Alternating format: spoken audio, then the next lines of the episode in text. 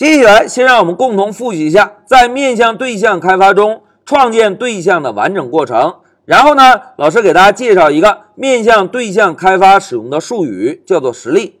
哎，同学们，老师先问大家，在我们使用面向对象开发时，第一件要做的工作是什么？哎，非常好，在使用面向对象开发时，第一步应该设计类。我们根据对象的职责，把对象的属性和方法。封装到一个抽象的类中，对吧？那现在老师问大家，同学们，我们在什么位置来定义对象的属性？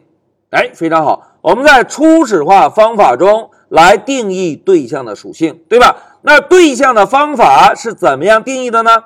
哎，对象的方法只需要使用 define 关键字定义在类的内部就可以。同时，对象的方法第一个参数应该是什么？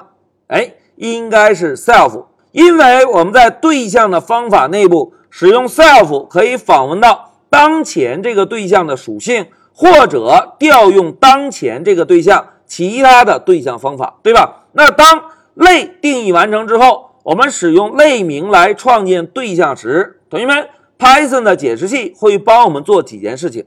哎，非常好，Python 的解释器会帮我们做两件事情。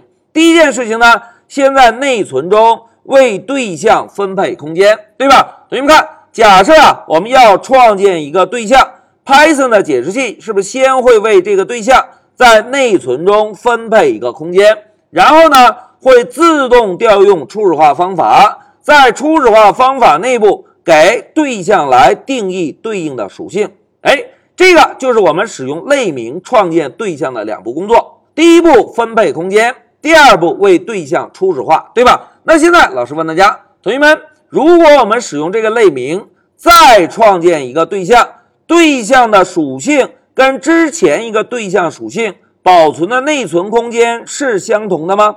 哎，必须不同，对吧？因为对象与对象之间属性可以各不相同。譬如有个小伙伴叫小明，有个小伙伴叫小花，小明和小花的名字各不相同，因此。对象的属性应该各自保存在各自不同的内存空间，对吧？那现在老师让大家思考一下，同学们，对象的方法在内存中是怎样保存的呢？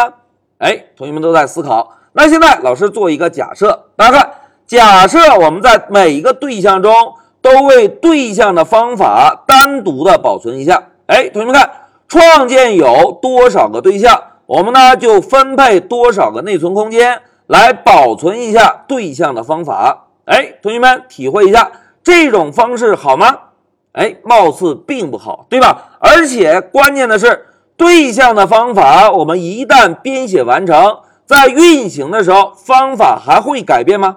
哎，并不会，对吧？因此啊，Python 的解释器在处理的时候，对象的方法在内存中只有一份儿，而我们在调用这个方法的时候，是不是会把？调用方法的对象引用传递给第一个参数 self，这样呢，在方法内部就可以使用 self 访问到调用这个方法的对象自己的属性，或者调用其他的对象方法了。哎，这个就是在 Python 中创建对象的完整过程。那现在同学们看，当我们一个对象创建完成之后。在内存中，这个对象是不是就有了一个实实在在的存在，对吧？所以啊，在我们开发时，经常还会把创建出来的对象叫做实例。哎，一个实实在在存在的例子就叫做实例。所以呢，在我们开发时啊，经常会把创建出来的对象叫做由这个类建立的实例，同时呢，把创建对象的动作叫做实例化。哎。我们使用这个类实例化一个对象出来，而对象的属性呢，我们通常会叫做实例属性。对象的方法呢，哎，我们会叫做实例方法。这个就是实例这个术语。一句话讲，实例就是由类创建出来的实实在在的存在，由类创建出来的对象，我们呢就把它叫做实例。好，讲到这里，老师啊就跟同学们共同回顾了一下。在 Python 中创建对象的完整过程，并且给大家介绍了一个专业术语，叫做实例。同学们，现在老师问大家，当我们创建了多个对象之后，多个对象的属性在内存中是怎么保存的？哎，非常好，我们创建的多个对象，每个对象都各自有自己独立的内存空间，在这些内存空间中保存每个对象各自不同的属性，对吧？那现在老师再问大家，同学们，当我们使用一个类创建多个对象之后，这多个对象的方法在内存中保存有几份？哎，非常好，多个对象的方法在内存中只有一份，而我们在调用这些方法时，只需要把调用的对象的引用传递给这个方法的第一个参数就可以。好，讲到这里，老师就暂停一下视频。